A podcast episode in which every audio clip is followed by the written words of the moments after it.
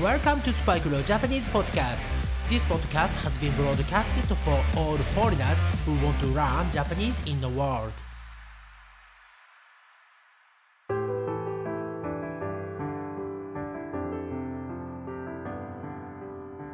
世界中の皆さん、こんばんは、こんにちは、おはようございます。そして、お帰りなさい。スパイクレオジャパニーズポッドキャストへようこそ。今回はエピソード248、エピソード248ですね。えー、今回のレッスンでは JLPT 日本語能力試験の公式問題を使って N3、N3 問題の3をやっていきたいと思っています。早速始めていきたいと思いますが、皆さんいつも通りこのエピソードの説明のところにあるクリック here と書いてある URL をクリックして JLPT のオフィシャルウェブサイトに飛んでください。はい。そして今回は N3、N3 をレッスンしますので紫色のバーですね。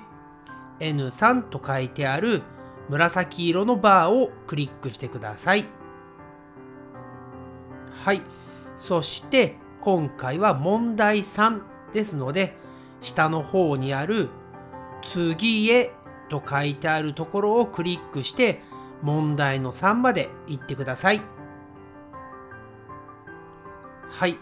え今回はですね N3 言語知識文字語彙3文脈規定。ね、ちょっと難しい言葉ですよね。えでもやってみれば非常に簡単ですので、今日も楽しくレッスンをしていきましょう。それではまず私が問題を読みます。カッコに入れるのに最も良いものを1、2、3、4から1つ選びなさい。はい、そして問題ですね。かっこ寝たので気持ちがいい。はい。えー、そしてですね、下に4つの回答の候補があります。はい。この4つのうちの1つが正解。合っている正しい答えですね。それでは短い文章なので1番から4番までをカッコの中に入れて実際に私が読んでいきます。1番、すっかり寝たので気持ちがいい。2番、ぐっすり寝たので気持ちがいい。3番、はっきり寝たので気持ちがいい。4番、ぴったり寝たので気持ちがいい。はい、皆さんこの4つの中から皆さんが正しいと思う答えの番号をクリックしてみてください。はい。いかがでしたか？サークル、丸が出ましたか？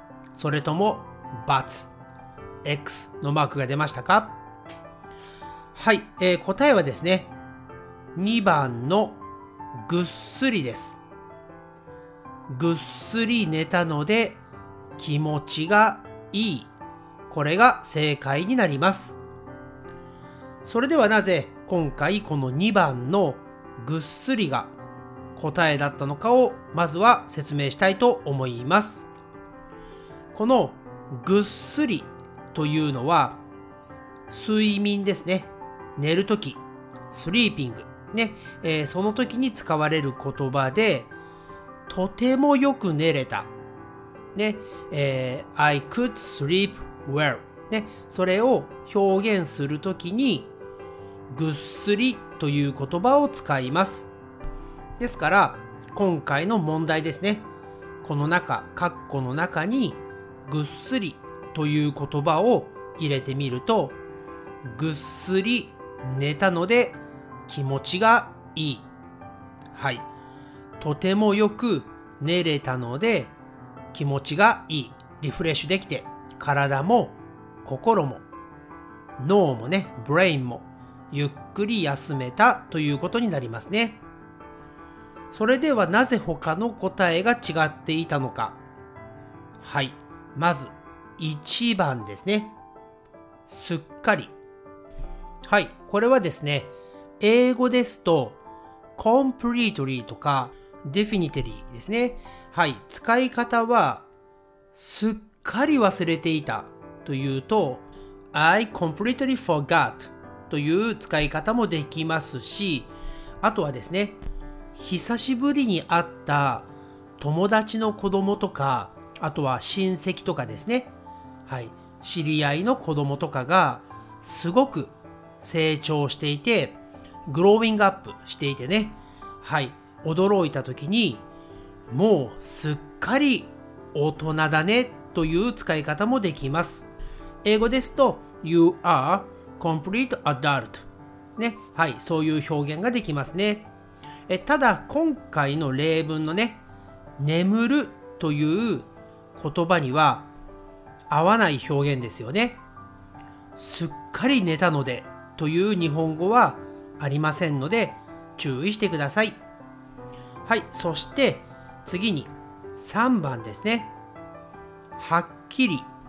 はい、このはっきりという言葉はあなたが何を言いたいのかをストレートに伝えてくださいとかそういう時にも使えますね。英語ですと Don't beat around the bush ちょっとね、あの言い方はスラングみたいな感じになってしまいますが、うん、あの、回りくどい言い方をしないでという意味にもなりますね。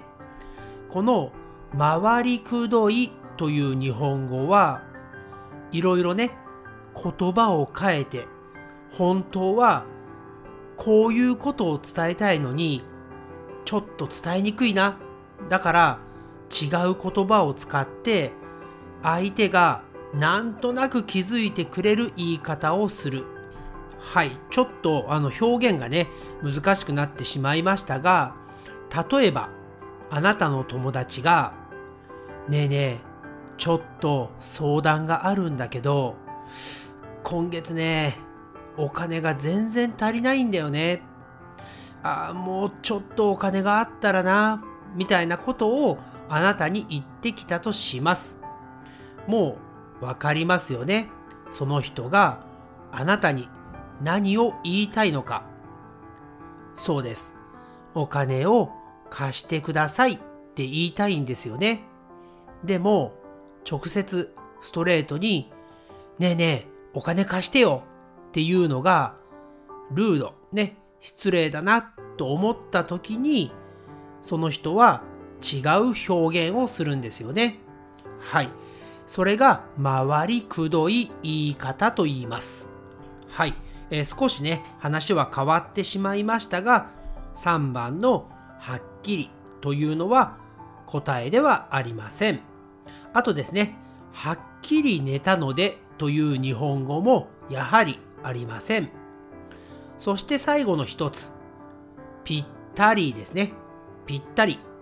はい。えー、英語ですと、exactly ですね。はい。えー、例えば、あなたが服を買いに行ったとします。そこで、あなたはすっごく素敵な服を見つけます。はい。でもね、そのまま買わないですよね。何をしますか ?Can I try it? 試着をしますよね。はい。一度ね、着てみないとサイズもわからないですし、自分にね、似合っているか、looks good on me かわかんないですから、試着をします。その時に、あ、この服、サイズが私にぴったりだとかね、はい。えー、このデザインは私にぴったりだ。はい。そういう使い方ができます。あとはですね、ぴったりくっつくという言葉もあります。これは誰かとかね、まあ物でもいいんですけど、その人や物のすぐ横にね、いる。はい。その状態を、例えば、えー、誰々の隣にぴったりくっつくとかね。はい、そういう使い方をします。えー、ですから、この4番のぴったりという言葉も答えではありません。ぴったり寝たのでという言葉もありません。